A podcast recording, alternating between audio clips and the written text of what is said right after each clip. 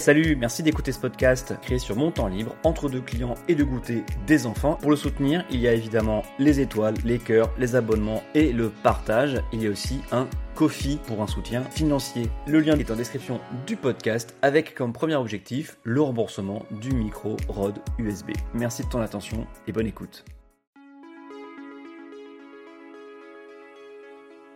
Bonjour, bienvenue sur Adrien parle politique. Je suis Adrien et aujourd'hui on parle du retour de la gauche.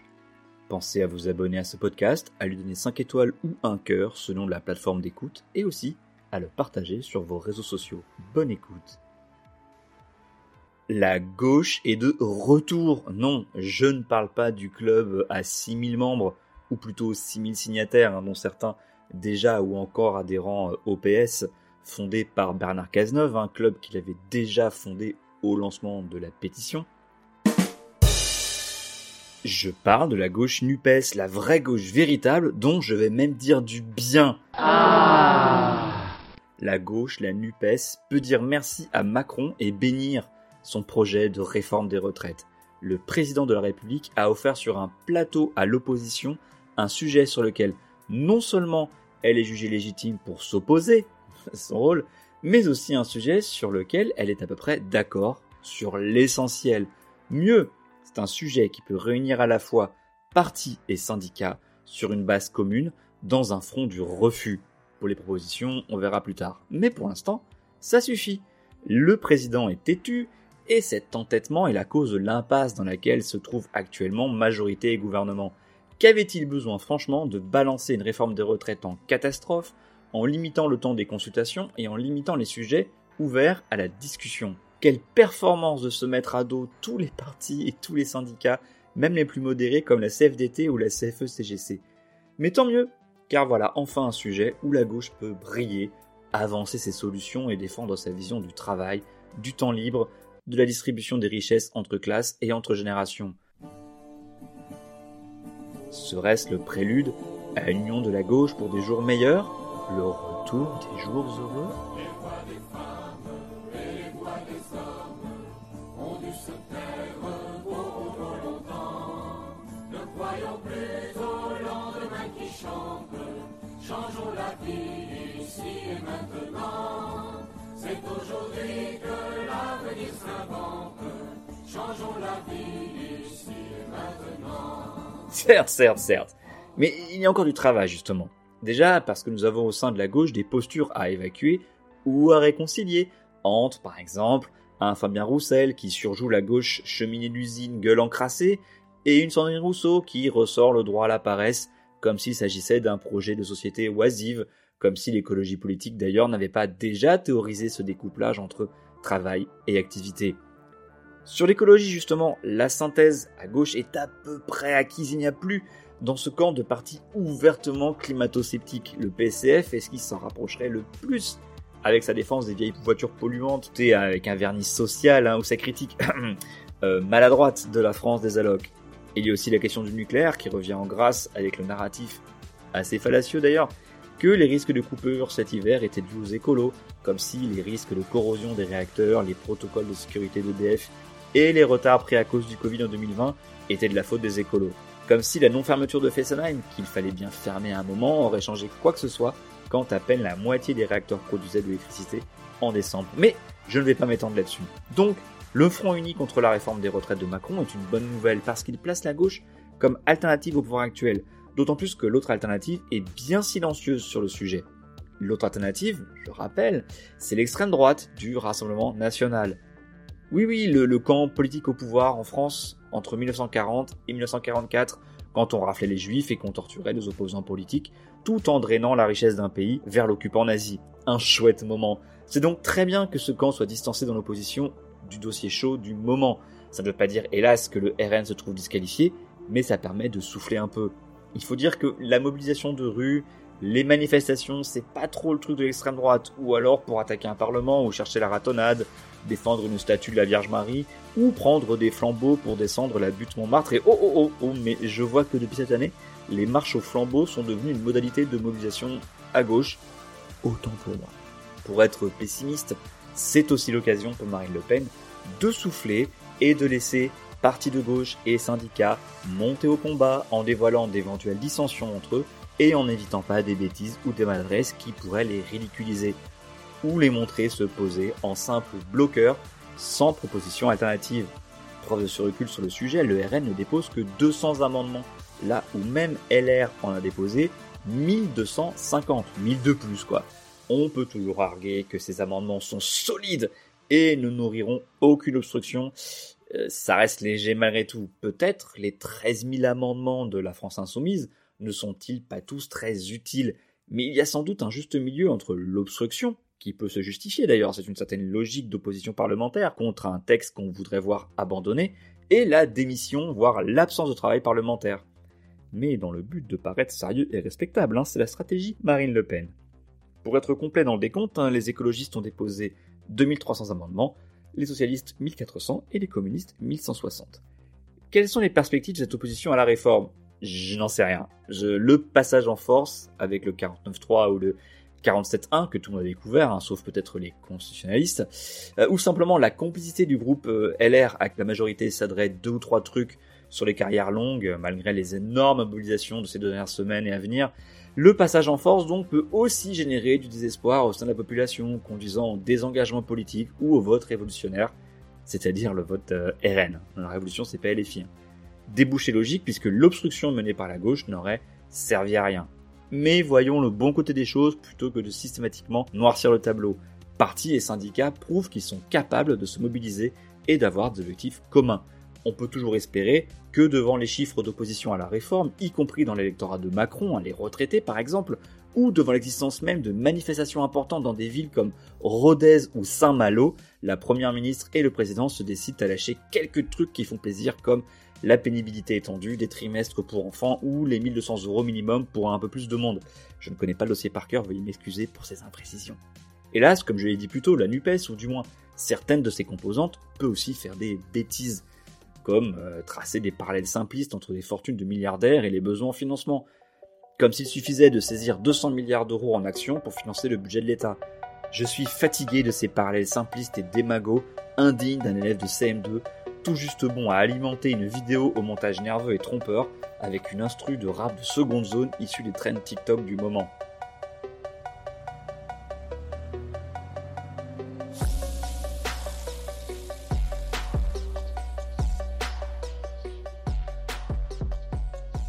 Je vous jure que cette musique, je l'ai trouvée grâce à une vidéo de David Guéraud. Une vidéo intitulée David Guéraud fait éclater la vérité sur la réforme des retraites face à un LREM. Emoji porte-voix. Et il manque le mot PLS ou en sueur, elle peut pas toujours soigner sa titraille. Évidemment, je suis pour taxer les plus hauts revenus, augmenter l'assiette de l'impôt sur le revenu, imposer les dividendes, c'est déjà le cas d'ailleurs, hein, le calcul est assez complexe entre l'abattement de 40% de la, CSG, le taux d'impôt sur le revenu qui s'applique sur le résultat obtenu près du compte CSG. Je suis aussi pour lutter contre la fraude fiscale, décourager la soi-disant optimisation fiscale, ajouter des tranches à l'impôt sur le revenu, comme les 75% de Hollande sur les revenus dépassant le million d'euros annuel, souvenez-vous, mais en mieux et qui aurait moins de chances d'être retoqué par le Conseil constitutionnel. je n'aime pas les riches, je n'aime pas les riches, j'en conviens. Vous vous mais ces résumés simplistes, bah, franchement, ça ne sert personne et ça n'élève aucun débat. Ça ne convainc personne non plus, ça fait juste plaisir aux déjà convaincus. Ça donne aussi des perles paradoxales, comme de voir deux députés LFI se réjouir de l'adoption d'un amendement contre la hausse de la CSG. Et pas des moindres députés, hein. Manuel Bompard, hein, donc le chef suprême de LFI, et Adrien Clouet, et peut-être d'autres, hein, mais je n'ai pas né d'enquête poussée, j'étais trop occupé à m'arracher les cheveux l'article de loi proposait de passer le taux de CSG de 6,6 à 8,3% pour les retraités. Un amendement du PCF apparemment voulait donc sa suppression. Alors qu'on réalise que les générations à la retraite ont à la fois plus de patrimoine que les actifs et souvent plus de revenus, il semblerait logique qu'un élu de gauche souhaite les faire participer à un peu plus à l'effort national. Eh bien, non. À pleurer. C'est à pleurer, et on se dit parfois qu'il n'y en a pas un pour rattraper l'autre. La droite libérale ne veut pas faire payer les entreprises ou les hauts revenus, le RN veut exempter d'impôts sur le revenu les moins de 30 ans, c'était son programme présidentiel, et LFI se vante de protéger les retraités les plus aisés. Il va falloir expliquer aux Français comment vous voulez financer le pays les enfants, parce que l'argent doit bien venir de quelque part. Sinon, par surprise, alors que se finit le congrès d'un des partis de la NUPES, après des dramas et des atermoiements de plusieurs semaines sur des boîtes à chaussures ou des votes non pris en compte ou des fédérations pas transparentes, Alors que se finit le congrès du Parti Socialiste à Marseille,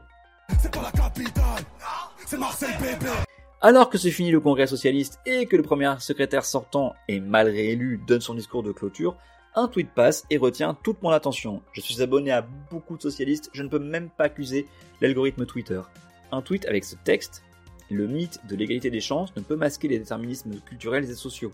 Nous voulons l'école de l'égalité et de la mixité sociale. Engager la rupture avec la tyrannie du mérite, voilà ce qui doit nous porter. Écoutez plutôt, l'extrait dure 1 minute et 3 secondes précisément. Le mythe de l'égalité des chances ne peut masquer les déterminismes culturels et sociaux. Et l'école doit retrouver sa mission première, aider chacun à se former, aider chacun à réussir, aider chacun à réussir, oui, pour donner sa chance à tous les talents.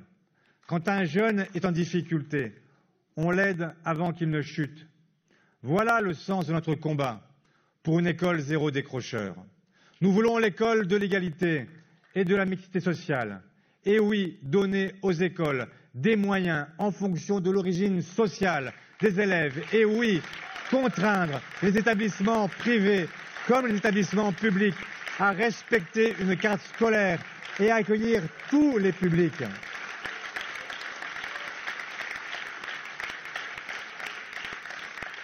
Engager la rupture avec la tyrannie du mérite, voilà ce qui doit nous porter.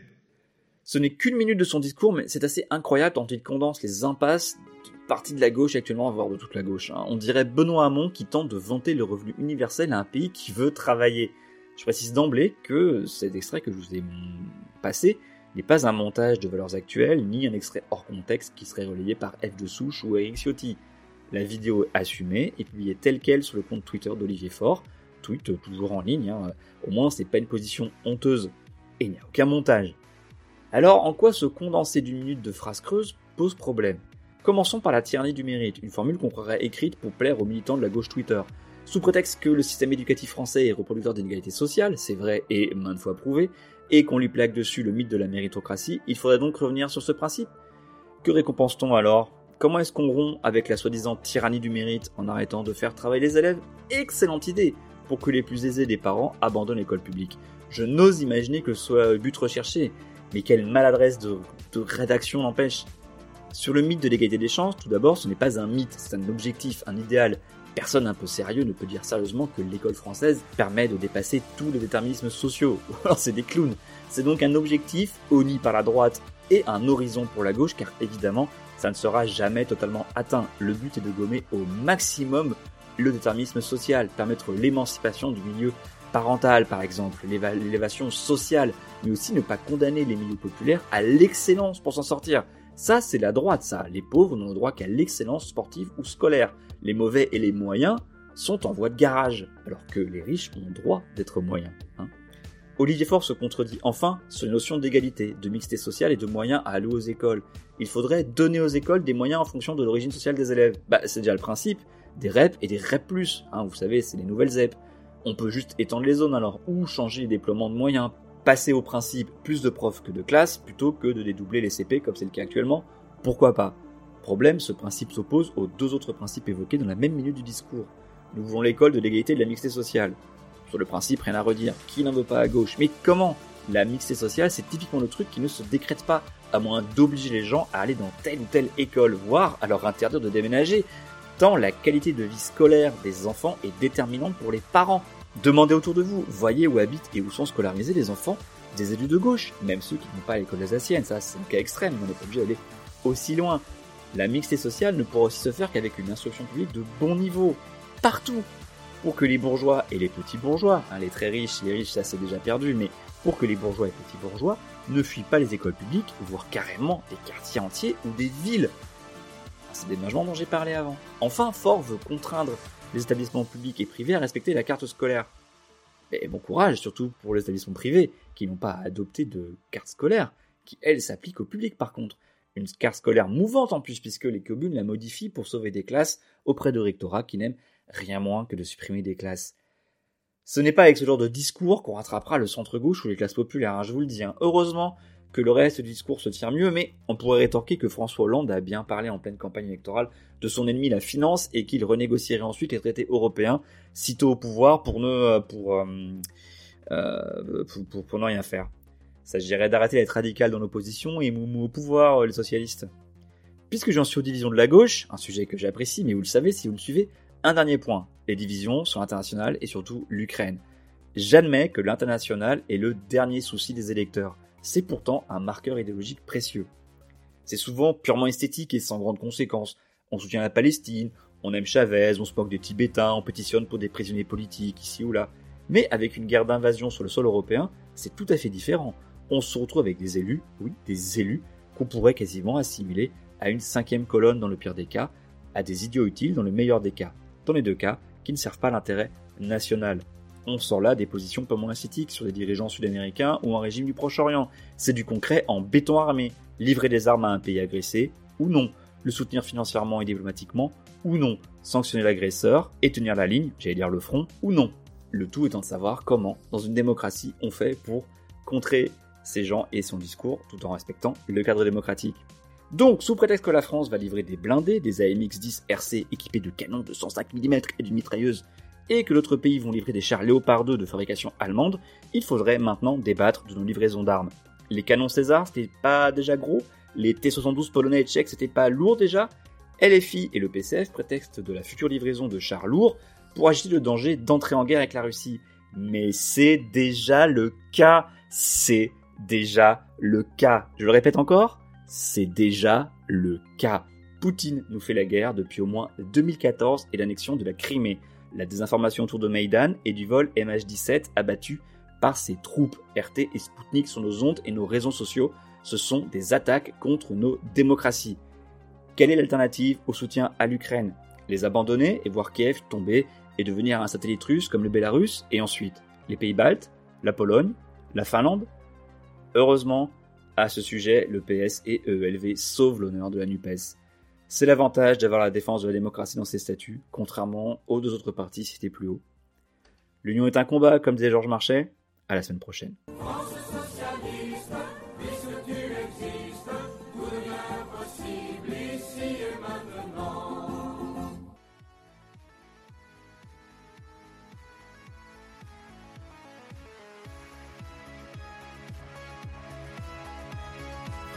Merci pour votre écoute, merci d'être allé jusqu'au bout de l'épisode. N'hésitez pas à commenter ou à venir m'engueuler ou à exprimer vos désaccords de manière cordiale sur Twitter ou Instagram, adsom, A-D-S-A-U-M. Mes DM sont ouverts, venez vous y glisser. Au risque de me répéter, pensez aux petites étoiles et au partage, je ne vous remercierai jamais assez. Les crédits de la musique sont en description. À très bientôt au prochain épisode.